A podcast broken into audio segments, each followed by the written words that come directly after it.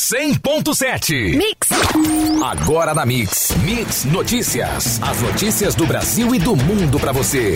Mix Notícias. Mix Campo 100.7, o melhor mix do Brasil. Bom dia. Hoje é segunda-feira, 20 de janeiro de 2020.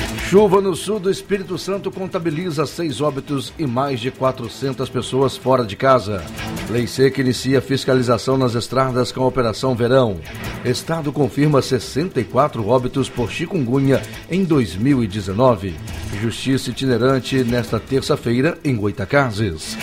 Bolsonaro sanciona orçamento com fundo eleitoral de 2 bilhões de reais. Reforma tributária será prioridade na volta do Congresso, dizem líderes. Dólar operou em baixa na sexta, com queda de 0,66%, vendida a R$ 4,16. Saca de 50 quilos do açúcar cristal termina a semana cotada a R$ 73,48, com alta de 0,38% ao dia. E a rouba do boi gordo fechou a semana negociada a R$ 179,50 à vista e 181 reais para 30 dias no estado do Rio de Janeiro. Mix Notícias. A chuva que atingiu a região sul do Espírito Santo na última sexta-feira, dia 17, já deixa 411 pessoas fora de casa, segundo o relatório divulgado pela Defesa Civil Estadual às 11 horas de ontem, domingo, dia 19. Há registros de desabrigados e desalojados em Cônia, Vargem Alta, Anchieta e Rio Novo do Sul. Seis mortes já foram confirmadas, três delas em Iconha e três em Alfredo Chaves. Buscas por desaparecidos continuam. Ao todo, 229 pessoas estão desalojadas em Vargem Alta, Anchieta e Rio Novo do Sul, e 182 estão desabrigadas nos municípios de Iconha, Vargem Alta, Anchieta e Rio Novo do Sul. Ontem, domingo, as prefeituras e os moradores dos municípios atingidos começaram o trabalho de limpeza das ruas e casas. Parte do asfalto na BR-101 em Atílio Viváqua cedeu e o trânsito continua com desvio no local. A gente está fazendo paliativo para dar passagem até amanhã, quando o pessoal do DR vai fazer definitivo. A gente vai jogar terra. A ponte não tem risco, foi só a cabeceira, informou o secretário de Obras da Prefeitura de Alfredo Chaves. A Operação Lei Seca iniciou a Operação Verão com blitz e urnas de fiscalização e conscientização nos principais acessos às praias, áreas de lazer e cachoeiras. As ações serão realizadas em toda a região metropolitana e interior do estado e vão até depois do Carnaval. Este é o sexto ano consecutivo da Operação Verão da Lei Seca. Na última edição, que aconteceu de 10 de janeiro a 10 de março de 2019, foram abordados 23.739 motoristas e 1.455 apresentavam sinais de embriaguez, o que representa 6,12% do total de abordados. Pretendemos com esta Operação Verão que a população entenda que os riscos de misturar bebida alcoólica e direção não têm hora, reforçou o superintendente Operação Lei Seca, Tenente Coronel Marcelo Rocha. Durante todo o verão, também serão intensificadas as ações educativas nas áreas de lazer e praias, a fim de alertar a população sobre os riscos de beber e dirigir. As blitz noturnas continuarão sendo realizadas normalmente. Mix, o melhor mix do Brasil. Mix. A Superintendência de Vigilância Epidemiológica e Ambiental da Secretaria Estadual de Saúde confirmou 64 óbitos por chikungunya em 2019 no Rio de Janeiro. Em todo o ano foram realizadas 86.187 notificações de chikungunya no estado. Desses, 8.362 casos ocorreram em Campos. Estudo do órgão aponta alto risco de uma nova epidemia por dengue no estado em 2020, em especial naquelas regiões onde já se detectou o soro tipo 2, mesmo com menor ocorrência e sem nenhuma vítima fatal em decorrência da doença no último ano. A orientação é que a população continue vigilante e realizando ações preventivas paralelas às ações do CCZ, como não manter pneus em áreas sem cobertura, garrafas e outros objetos que possam criar focos do mosquito Aedes aegypti. A maior parte dos focos do mosquito é encontrada nas residências habitadas e em quintais. Por isso, é fundamental a participação da população, reforçando ações do poder público, que também deixa a desejar. Em nossa cidade, descasos e flagrantes feitos pela nossa equipe de reportagem, onde vários bairros estão abandonados e com as chuvas a tendência é aumentar a incidência dos focos. O programa Justiça Itinerante está de volta aos atendimentos e prossegue amanhã em Goitacazes. O projeto do TJRJ, com apoio da Superintendência de Justiça e Assistência Judiciária, busca atender a população que mora distante das unidades da Justiça Estadual. O programa conta com suporte da unidade móvel para realizar o serviço. O veículo vai percorrer Morro do Coco e Goitacazes durante esse ano. O ônibus da Justiça funciona como um fórum móvel, onde são realizados atendimentos e audiências, o que facilita a vida de quem tem tem não acesso ao Fórum da Comarca, afirmou aí a Superintendente de Justiça e Assistência Judiciária, Mariana Lontra Costa. Em Goitacazes, os atendimentos serão realizados nesta terça-feira, de 9 às 3 da tarde, na Praça São Gonçalo. Já em Morro do Coco, a assistência será na quinta-feira, a partir das 9 da manhã, na rua Nilo Peçanha, em frente à Igreja Matriz de Nossa Senhora da Penha. Mix Notícias. O presidente Jair Bolsonaro sancionou sem vetos a lei orçamentária anual de 2020. A expectativa é que a publicação saia no Diário Oficial da União hoje. O orçamento, o primeiro elaborado durante a gestão de Bolsonaro, foi sancionado com um fundo de 2 bilhões de reais para o financiamento de campanhas eleitorais. O orçamento deste ano destina 2 trilhões 375 bilhões e 800 milhões de reais para o orçamento fiscal e 1 trilhão 189 bilhões e 700 milhões para a Seguridade Social e de 121 bilhões de reais para os investimentos das estatais. Para a rolagem e a renovação da dívida pública, estão reservados 917 bilhões e 100 milhões de reais. A LOA projeta a cotação média do dólar a R$ 4,00 e crescimento de 2,32% do PIB. A inflação oficial pelo IPCA está prevista em 3,53% neste ano. A meta da Selic é de 4,40%. A meta fiscal para o déficit primário do governo central ficou em 124 bilhões de reais ante 139 bilhões em 2019. As reformas econômicas, especialmente tributária, serão prioridade na volta dos trabalhos do Congresso Nacional. Deputados e senadores ainda estão em recesso. As atividades legislativas serão retomadas em fevereiro, após quase um mês e meio de férias. Complexa, a reforma tributária não avançou no ano passado pela falta de consenso entre as diferentes propostas analisadas pela Câmara e pelo Senado.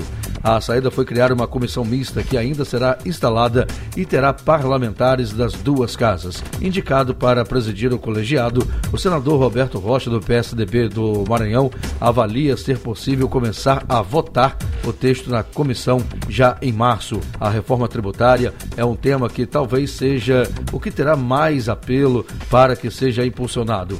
No ano passado, não teve ambiente no parlamento em razão da falta de convergência e da clareza do governo do que deveria ser a sua proposta. Acho que a reforma tributária volta com muita força, porque porque é um debate que interessa a todo mundo fazer, diz o líder do PSB na Câmara.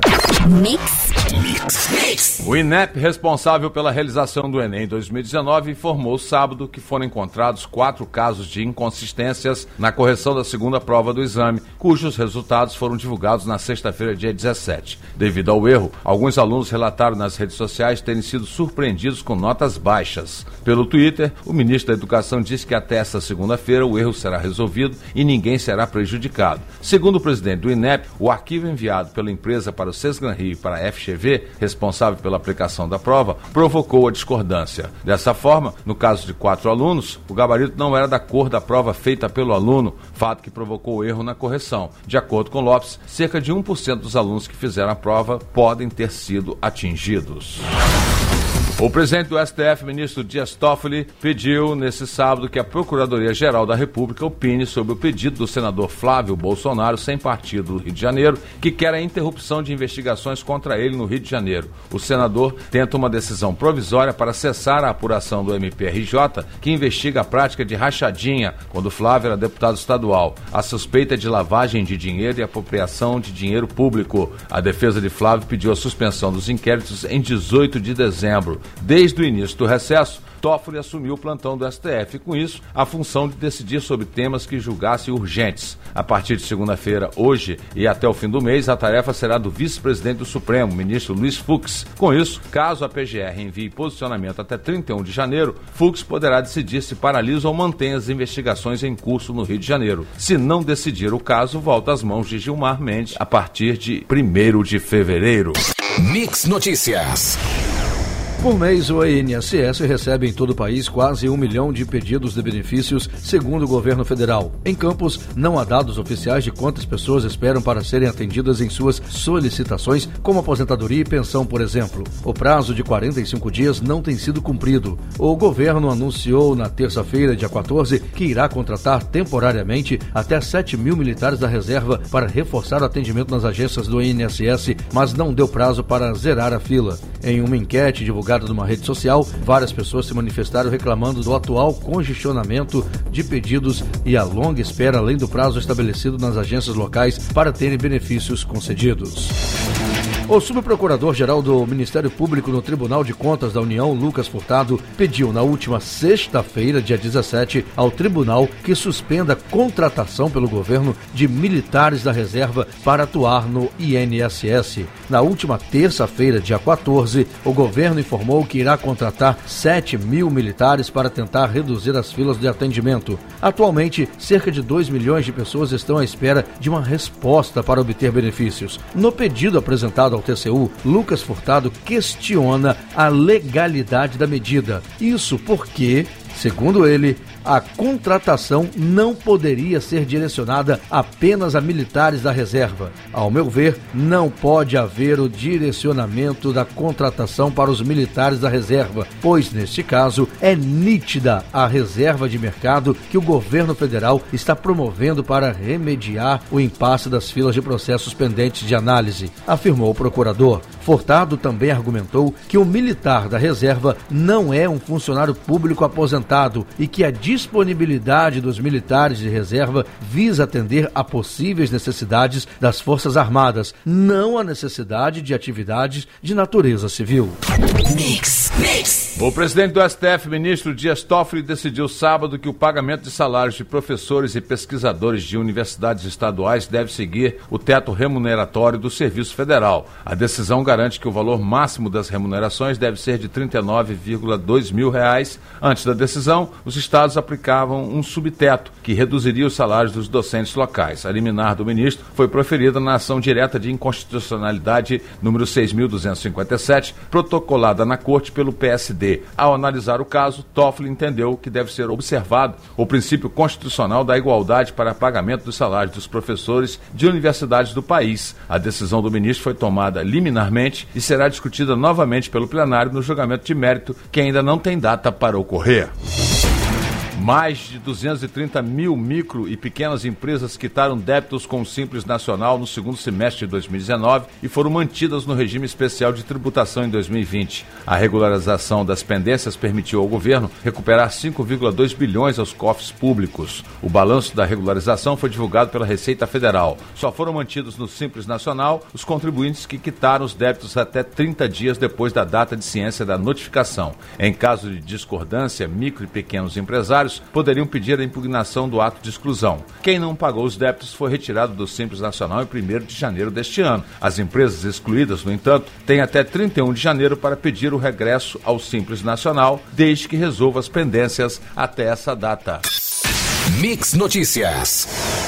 O Ministério da Agricultura, Pecuária e Abastecimento, o MAPA, afirmou neste último sábado, dia 18, que detectou mais 11 lotes de cervejas da Baker contaminados com a substância tóxica dietil-lenoglicol. Segundo o Ministério, agora são 32 lotes identificados com a substância. Dos 32 lotes, 23 são da cerveja Belo Horizontina e os outros 9 de rótulos diferentes. As duas novas marcas que foram identificadas contaminações são a Corleone E a Baker Trigo. As análises são realizadas pelos laboratórios federais de defesa agropecuária. O Ministério disse ainda que analisa se mais duas bebidas produzidas pela Baker, whisky e gin, estão contaminados com a mesma substância tóxica. Caso seja encontrada alguma irregularidade, essas bebidas também podem ser recolhidas. A Baker diz que a água usada na produção do gin Libos e do whisky Três Lobos não é a mesma do processo cervejeiro. Segundo a empresa, o acréscimo da água no gin é realizado fora da fábrica por um fornecedor. Quanto ao whisky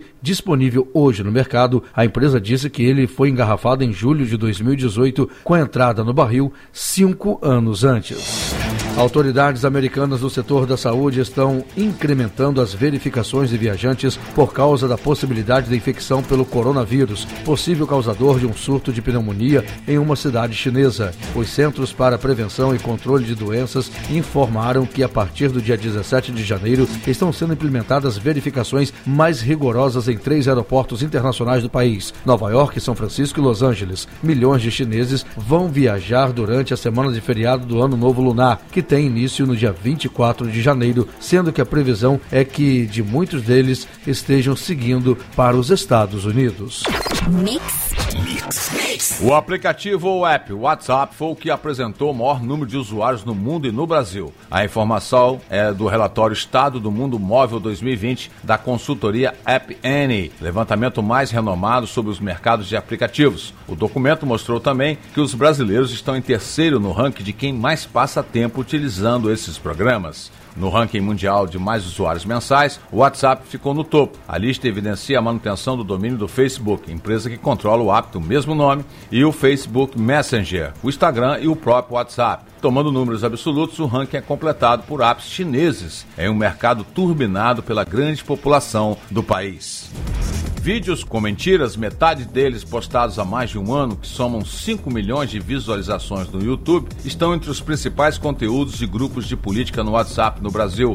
Essa é a conclusão de uma análise feita por um portal com base no monitoramento de 409 grupos de WhatsApp realizado pela Diretoria de Análise de Política publicada da Fundação Getúlio Vargas, que levantou informações sobre o que foi postado entre 15 de agosto e 10 de outubro nos 409 grupos de WhatsApp. O YouTube se mostrou o site mais popular, com 142 mil dos 410 mil links mais compartilhados. Em seguida, analisou-se os 100 links de YouTube mais compartilhados. Eles remetem para 78 vídeos, dos quais 16 ou 20% contém alguma informação falsa ou errada. No WhatsApp, somam 2.500 postagens. No YouTube, 5 milhões de visualizações. Mix Notícias. Quase metade dos negros brasileiros ganha um salário mínimo ou menos, segundo um estudo inédito da consultoria e dados com base em números do IBGE do último trimestre de 2019. São 38% de negros contra 21% de brancos nesta faixa salarial, onde se encontram 30% da força de trabalho do país. O concurso 2226 da Mega Sena na próxima terça-feira poderá pagar 32 milhões de reais a quem acertar as seis dezenas. É o que o concurso 2225 deste sábado acumulou. Eis as dezenas sorteadas: 01, 32, 37, 44, 46 e 47. A Quina, com cinco números acertados, teve 34 apostas ganhadoras, cabendo a cada uma R$ 81.317,28. Já a quadra, com quatro números acertados, registrou 3.100 apostas ganhadoras, com R$ 1.274,09 para cada uma delas. Mix, mix. O INEP informou na noite de ontem que o prazo para mandar e-mails com questionamentos sobre as notas do Enem 2019 se encerrará às 10 horas da manhã de hoje, segunda-feira. O e-mail para os pedidos é enem2019@inep.gov.br e o candidato deve informar CPF e nome completo. O canal criado especialmente para o candidato irá espirrar no horário mencionado para que a equipe técnica do INEP tenha tempo hábil de fazer toda a conferência necessária até o fim do dia, quando os resultados finais serão divulgados, disse em comunicado no Twitter o presidente do INEP.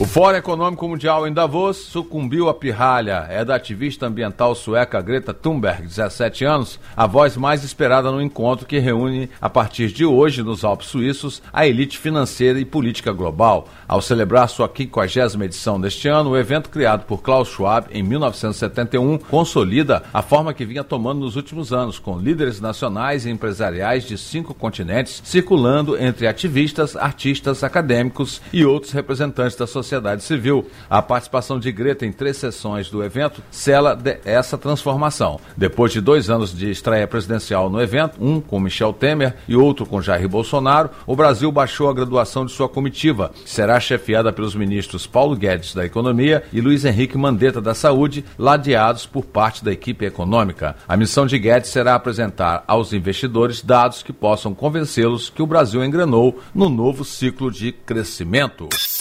Mix Notícias. Já começou o Cariocão 2020 e dos quatro grandes, apenas o Fluminense venceu a Cabo Friense por 1 a 0 em jogo realizado ontem às 7 da noite em Bacaxá. Flamengo e Vasco ficaram no empate sem gols. O Flamengo no sábado às 4 da tarde, com um time de garotos enfrentou o Macaé no Maracanã e o Vasco também às 4 da tarde, só que de ontem domingo, encarou o Bangu em São Januário. Já o Botafogo no sábado jogando no Raulino de Oliveira contra o Volta Redonda, perdeu por 1 a 0. Cruzeiro. A seleção brasileira pré-olímpica estreou ontem na competição com um primeiro tempo dominante e uma segunda etapa bem abaixo do esperado. O Brasil perdeu chances, levou sustos, mas conseguiu começar o pré-olímpico com vitória em jogo realizado na Colômbia, com gol de Paulinho, atacante ex-Vasco, atualmente no Bayer Leverkusen. Após bela assistência de Bruno Guimarães, a seleção fez 1 a 0 sobre o Peru e assim largou em vantagem no grupo B da competição sub-23. O melhor mix do Brasil. Funcionários públicos deveriam ter seu trabalho avaliado constantemente e ser recompensados de acordo com o desempenho, como em empresas privadas. Essa é a avaliação feita por 91% dos entrevistados na pesquisa Os Brasileiros e a Percepção sobre a Qualidade do Gestor Público, realizada pelo Datafolha. O mesmo percentual, 91%, afirma que os servidores públicos precisam de apoio para se desenvolverem como profissionais e realizarem melhor seu trabalho. Para 88%, é importante demitir aqueles que constantemente não têm feito um bom trabalho. O percentual dos que concordam que esses serviços precisam ter garantia de estabilidade é de 58%. Discordam da afirmação outros 39%. A pesquisa foi realizada de 8 a 14 de maio de 2019, com 2.086 pessoas em todo o território nacional. Em todas as regiões do Brasil, a margem de erro é de 2 pontos percentuais. Após o temporal que castigou principalmente as regiões oeste e do Barreiro, a Defesa Civil de Belo Horizonte decretou alerta de risco geológico na noite de ontem. Segundo a Defesa Civil, o alerta que vale até quarta-feira é emitido quando há iminência de deslizamentos de terra e desabamentos causados por encharcamento de solo. De acordo com a Defesa Civil, quando chove acima de 50 milímetros em dois dias ou 70 milímetros em três dias, o solo fica saturado e a grande quantidade de água infiltrada pode gerar riscos. Ao longo da tarde de ontem, o Corpo de Bombeiros de Minas Gerais recebeu 67 chamadas relacionadas ao temporal. A maioria veio de pessoas que ficaram ilhadas ou tiveram as casas tomadas pela água. O helicóptero da corporação auxiliou na retirada de uma família de cinco pessoas que estavam presas em sua casa no bairro Camargos. Mix Notícias. A oferta de leite no mercado brasileiro deve seguir limitada em 2020, especialmente no primeiro trimestre. A projeção do Centro de Estudos Avançados em Economia Aplicada, CPEA, indica que esse fato pode sustentar o preço pago ao produtor em patamar mais elevado. Essa perspectiva está fundamentada na possível alta dos custos de produção e no recente maior abate de matrizes, comenta a entidade em relatório. E vamos agora às cotações. Dólar operou em baixa na sexta-feira com menos 0,66%, vendido a R$ 4,16. Fonte Valor Econômico. Saca 50 quilos do açúcar cristal terminou a semana cotada a R$ 73,48, com alta de 0,38% ao dia. Fonte CPE Exalc. E a roupa do boi gordo fechou a semana negociada a R$ 179,50 à vista e R$ 181,00 para 30 dias, no estado do Rio. Os dados são Scott Consultoria. Você ouviu Mix Notícias. Mix, mix.